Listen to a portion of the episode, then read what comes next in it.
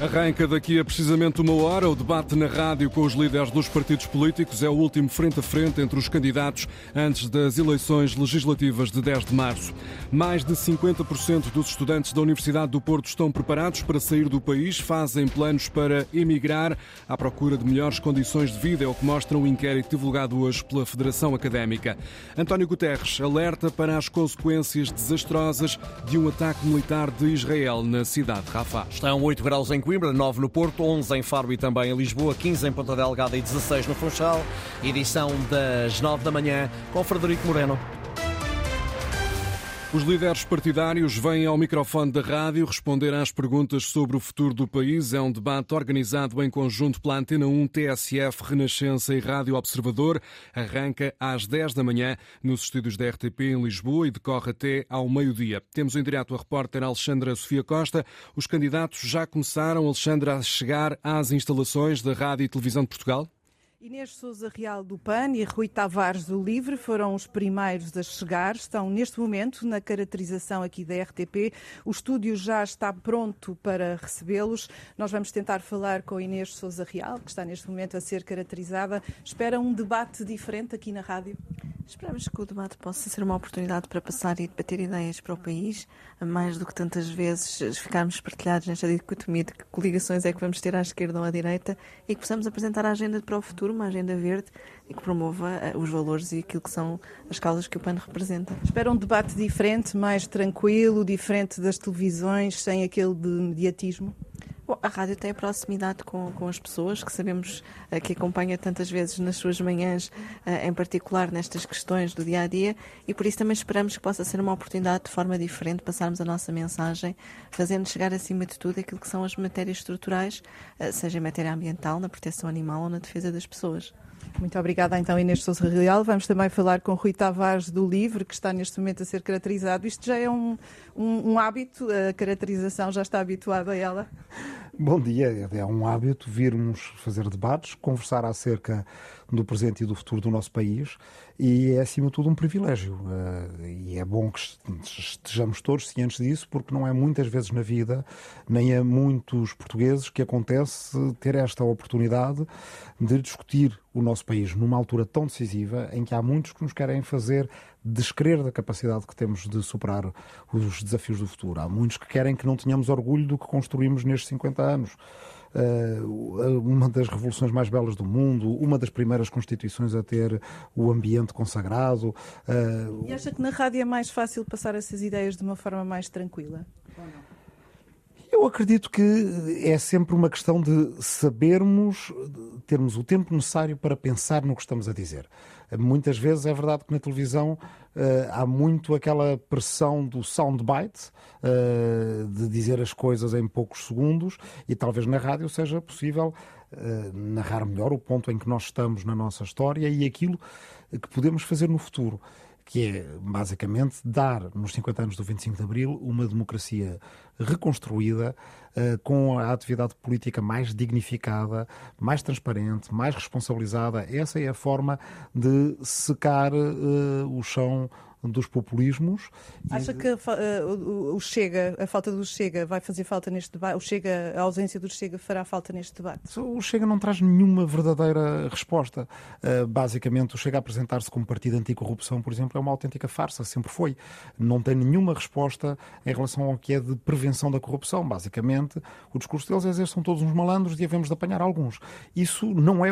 Basta olhar para os países que têm menos corrupção no mundo fazem tudo menos esse tipo de discurso. Tu, aquilo que de facto, por exemplo, resolve os problemas de corrupção é ter as coisas em termos de decisões públicas, contratação pública, grandes projetos de financiamento, uh, estruturadas de tal forma que o ato corrupto se torna impraticável ou impossível. É isso que queremos para Portugal. Alguns, algumas ideias uh, de Inês Sorreza Real e também Rui Tavares, que já estão aqui na caracterização, prontos para este debate e o estúdio também está pronto para recebê-los. Reportagem direto de Alexandra Sofia Costa, ela que vai continuar a acompanhar a chegada dos líderes partidários aqui às instalações da RTP. O debate conjunto das rádios vai contar com a moderação de um jornalista de cada uma das rádios. No caso da Antena 1, será Natália Carvalho, editora de política. Bom dia, Natália. Em que moldes vai decorrer este debate político? Um, nós vamos tentar fazer diferente. Não no modelo, que obviamente não há muito para, para variar em termos de modelo de debates, uhum. um, mas, uh, sobretudo, uh, no conteúdo. Uh, obviamente que estamos a sair de uma longa uh, série de debates nas televisões, nomeadamente os frente a frentes. Uh, semana passada houve um debate, sexta-feira, com os representantes, com os líderes dos partidos com representação parlamentar. Este é também o, o mesmo tipo de debate, sendo que não vamos ter o líder do Chega, que recusou estar em Lisboa presente neste debate. É Aliás, é já, é já uma tradição, ele nunca vem aos debates da rádio e, e diga-se que este debate parte das rádios, eh, da rádio, rádio como órgão de comunicação, eh, é já uma tradição. Eh, as rádios unem-se para fazer este debate e, portanto, tornou-se tradicional já este, este, este debate.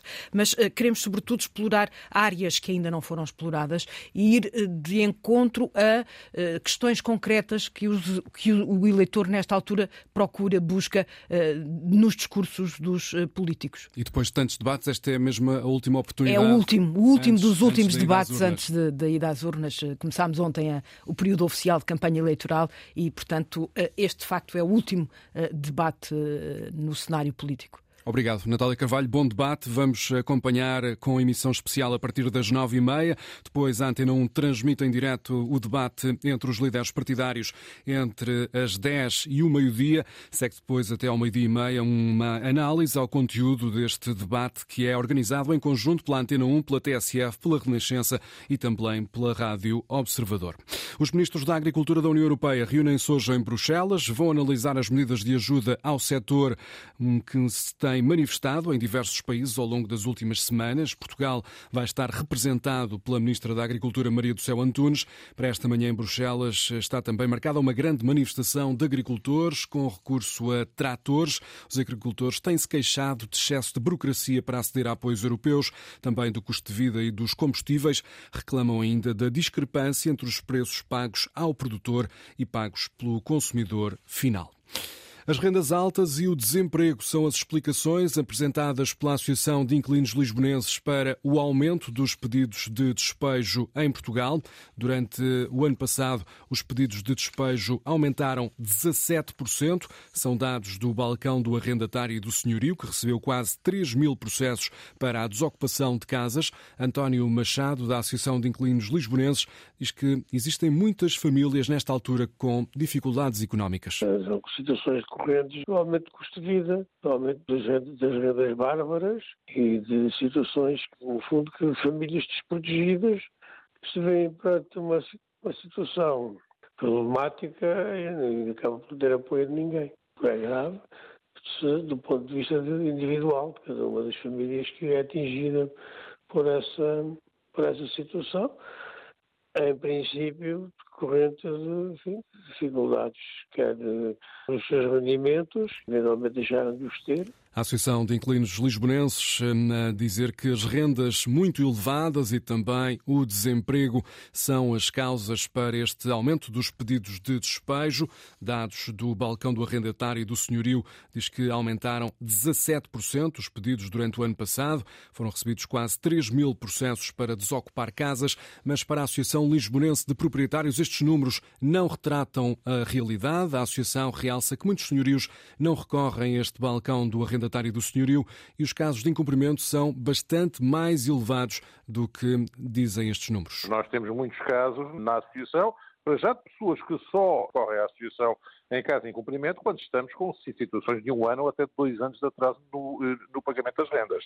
Isso acontece eh, com muita frequência e há muitos casos de senhorios que preferem, de fato, recorrer diretamente ao Tribunal em vez de passarem pelo balcão de arrendamento. Por isso, eh, esses números não espelharão a totalidade de, do que se passa no âmbito do setor de arrendamento em Portugal por causa disso. Há cada vez mais inquilinos a serem obrigados a sair de casa, muitos deles por não pagarem as rendas aos proprietários, mas a Associação Lisbonense de Proprietários lembra também que o congelamento das rendas pode ter levado os senhorios a pedir a denúncia dos contratos. É outra explicação para este aumento dos processos de despejo. O alerta do secretário-geral das Nações Unidas, uma grande ofensiva militar em Rafah significaria uma sentença de morte para as organizações que prestam apoio humanitário na faixa de Gaza.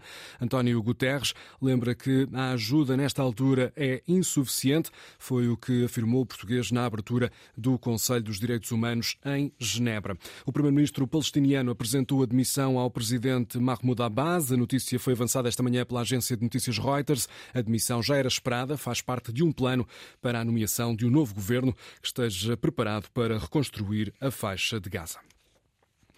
Mais de metade dos alunos da Universidade do Porto admite sair de Portugal à procura de melhores condições de vida. É o que indica um inquérito realizado pela Federação Académica. O elevado custo de vida no país leva a que a maioria dos estudantes equacione emigrar. O repórter Diogo Pereira foi ouvir os alunos sobre as perspectivas para o futuro. Eduardo, Engenharia Física. Uh, sou natural de Felgueiras, e, uh, mas estou cá a morar. No, meu, no último ano a renda da minha casa subiu, uh, ainda um valor exagerado, quase 100 euros. Além de que temos de pagar todas as contas, é um bocado complicado estar a viver cá. Eu quero seguir Biologia Celular e Molecular, mas uh, os cientistas, as pessoas que trabalham no laboratório aqui, sobretudo em investigação, não são muito.